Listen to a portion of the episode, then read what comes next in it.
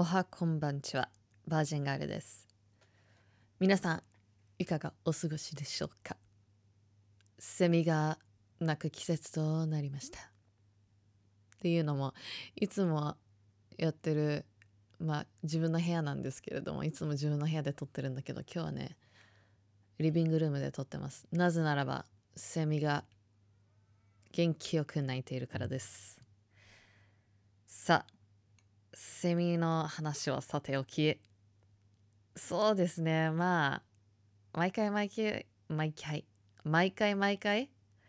ど正直に話してるんですけれどもポッドキャストこのねバージンガールのポッドキャスト。本当に多分いろいろやってるんですけどインスタライブインスタグラムまあフェイスブックなどなど。SNS は結構まあ YouTube もやってたりして一番これがど正直に話してるしフィルターをあまりかけずに話してるなと思って。でフィルターかけずにいつも通りにね話すと、まあ、恋愛相談室っていうことなんだけれども恋愛相談ポッドキャストね。今恋愛が一番興味があっで一番興味がないものとなってきてる。まあ常に考えてるっちゃ考えてるから興味あるんだろうと思いつつなんか例えば恋愛系の映画は見なくなったしまあそれがね面白いのがある面白いものがないからなのかもしれないけど単に。でも恋愛系には興味ないし最近まあお母さんから例えば「あこんな記事あったよ」とかいろいろ送られてきたりするんだけれどもなんか興味湧かなかったり興味まあさらっと読んで終わりって感じであんまりなんか思うことがなくて。で、まあ、大好きなリアリティショーはあるんだけれどもまあそこでもちろん恋愛系のねストーリーラインは出てくるけれどもなんか別に自分が思うことは特になく。うんまあね。なんだろう自分の中で特にこの時期この時期というかねこのコロナ禍と言われている中の恋愛っていうのは私はもう絶対 Tinder とかね出会い系サイトアプリとかには登録しないんだけどもなんかそういうまあね偏見なのかもしれないし。もちろんねそれで出会ってお付き合いされた方もいるし例えば私がね DM を気になる人に送ると一緒なのかもしれないけどそれはないでしょ。で恋まあ確率的にはかなり低くなってるわけじゃない。出会いっていうのは。でまた新たな出会う方法とかがね出会い方があると思うんだけどうちの兄弟まあ、5人兄弟なんだけども YouTube やってて。うちのニーヤンはまあこれが新しいある意味出会いのきっかけというかになるんじゃないみたいな。確かにそう思うんだよね。まあどんな風にねそこからじゃあ気になります見て気になった人がどう連絡が来るとかそういうのもあるけど。でもなんかそれこそもっとこれからね毎回言ってるけどこのコロナ禍と言われてる中で新しいそういう出会いのきっかけってまだ出てくると思うんだよね。でもこう喋ってる間にもなんか別に興味湧かなくて。うんなんだろうな。まあ恋愛とコロナはコントロールできないっていう恋愛っていうかまあ出会いとね。でそれは何だろうコロナ禍の前のもそうだったけどコロナ前の生活って出会いが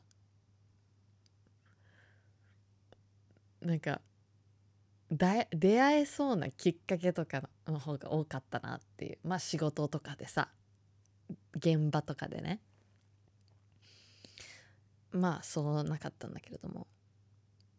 だからなんか自分の中で多分吹っ切れたっていうかもうそこは本当コントロールできないからどんなに考えてもコントロールができないからコントロールできないことを考えてもとは言いつつね頭の隅っこにはあるしストレスっていうよりはまあ上から目線かもしれないけどさ神様みたいな。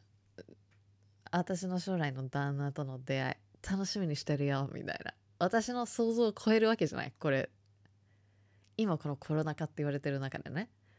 絶対超えてるわけじゃん。超えるわけじゃない。まあこのコロナがねどんな風に変わっていくのかわからないし急にねパタリと終わ終わるのかもしれないし終わってくれって思うんだけどね。まあそんな感じでねあともう一つなんか思ってたのが今本当に男の影が影すらないみたいな。で前だったらあいないなとか思うけどいなくてなんかまあエンセキュアになってたと思うんだけどまあ少しねあの大人になったのかインセキュリティか劣等感とか不安とかね知らないけど。そういう気持ちがね全くなくて逆にまあねいろんなアップダウンのね アップダウンの時期があるからこれで生理前とかだったらもう全然なんか違うこと言ってるんだろうと思うんだけどなんか逆に男の影がいないってことはで遊ぶなんか遊び系の男もいないじゃん。別にプレイヤーではないんですけれども。まずいろんな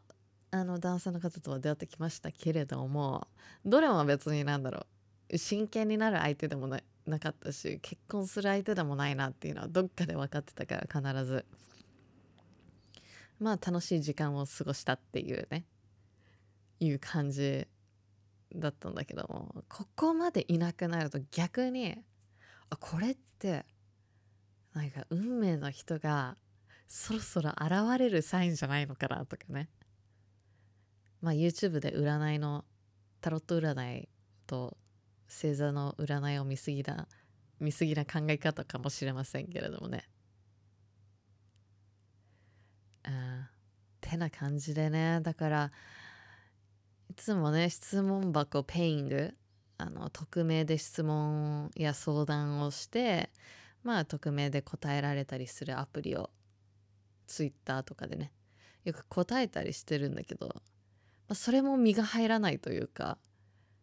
まあ、多分ねやっぱり Twitter 上っていうのもあるし Twitter の媒体を使うのがまあ年齢勝手なイメージだけども中高生が多いのかなとか思ってあんまり30代後半とかね、結婚されてる方があんまりこのペイングで質問を聞くイメージがねないしどんなに探してもなんか結構同級生の子がどうのこうのっていうねお悩みだったんだけれどもまあランダムに質問をうんこう出してくれるんだけれどもランダムにねおすすめの質問に回答するっていうやつで。質問を探してたんだけれどもそうね。まあ2つちょっとその中でも一応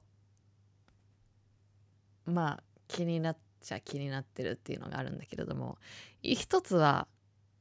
今妊娠9ヶ月で入院まあ結構早く生まれちゃうから入院してるんだって。それで旦那が親友と浮気したって。どうしたらいいか分かりません。それでも旦那が好きだし子供のためにも離婚したくないです。だけどトラウマが残って食欲もなくただ毎日泣くことしかできません。どうしたらいいですかっていうね。ちょっとさらっと早く読んでしまったけれども。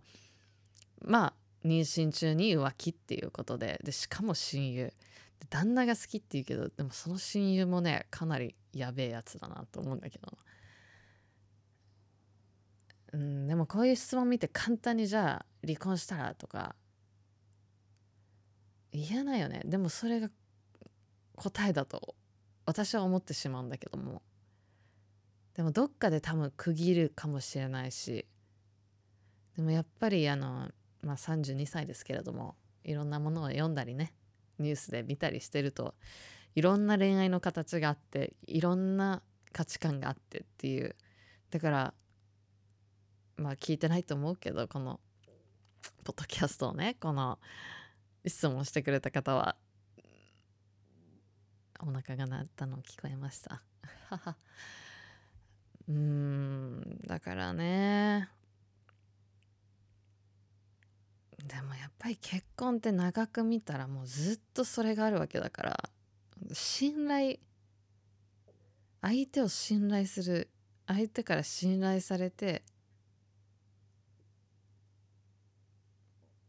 結婚って信頼が一番大きいのかなと思うんだよね。なんとなくね。結婚してみないと本当わからないことだと思うけれども。だって結局24時間毎日いるわけじゃないし本当にいない間とか、まあ、携帯も見てるわけでもないし本当に信頼してる。で信頼してても人間っていうのは欲だったり誘惑だったりっていうものがあるから難しいことだと思うんだけど。だからねこの人はうんその妊娠してる状態で浮気してるってことはもうその前から多分してたと思うし浮気の常習犯だと思うからね。それでも痛いって思うのは自分がかわいそうだし結局子供のためって言ってもそこでもう子供の子供へのプレッシャーになるよねそれが逆に。あうちのお母さんってうちのお父さんと一緒にいるのは私のためみたいな。まあねここはよくそんなイメージあるけれどもねそれで結局悪影響にななっちゃうからさ。まあもうちょっとね details 詳細が必要なことになると思うけれども。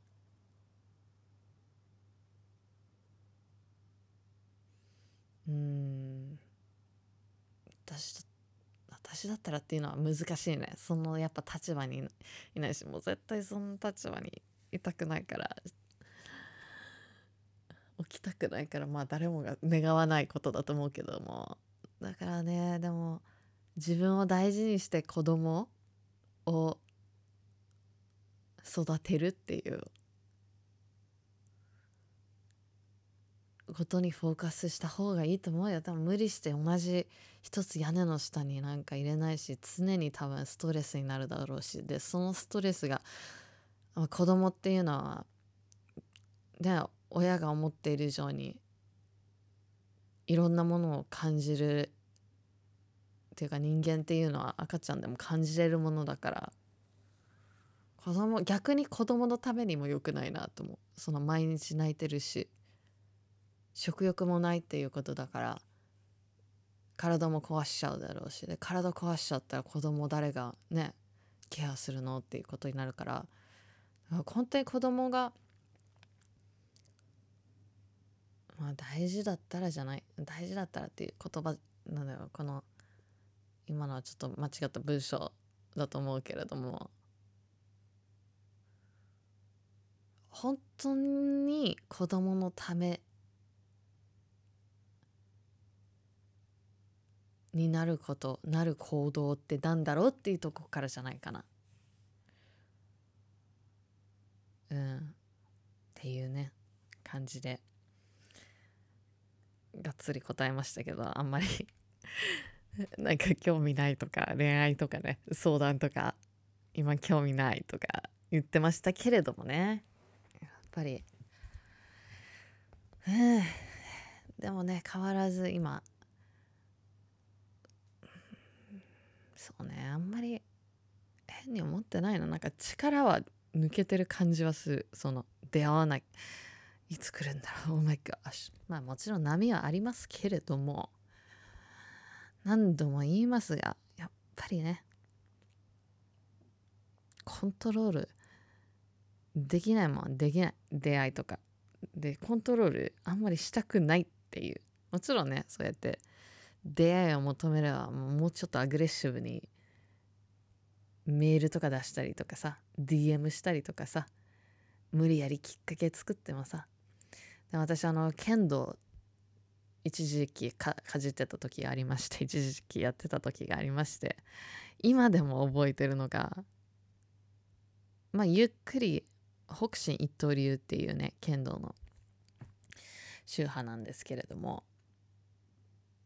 その時にねあのゆっくり前に出るっていう動作があるのよ。で相手が相手と同じぐらいのタイミングでゆっくりゆっくり歩いてまあ作法みたいな感じで歩いてで目の前に来たらまあもうほんとダンスみたいな感じで123っていう、まあ、型がいろいろあるんだけれども本当に細かいところまで先生見てて足の出るタイミングがちょっとでも早早早かったのよ。そしたらすっごいまあ結構静かめの先生なんだけどもあのボソッとね私の方に近づいてこう言ったの「ロバータさん焦ってもいいことは一つもありません」って言われたのね。いやこれ私剣道の話なのか人生の話なのかどっちなんだろうと思って。まあね剣道と人生通ずるものがあると思うから It's a way of life. So まあ16分。ペラペラペラペラしゃべってきましたけれども皆さん。焦っていいことは一つもないのでねゆっくり肩の力を抜いて楽しくできるだけ楽しくね健康でいてとりあえず頑張りましょう。いや頑張り頑張りましょうって力を抜いてね。ということで以上バージンガールでした。ぜひとも。来週もまた聞いてちょんまげ。バイビー。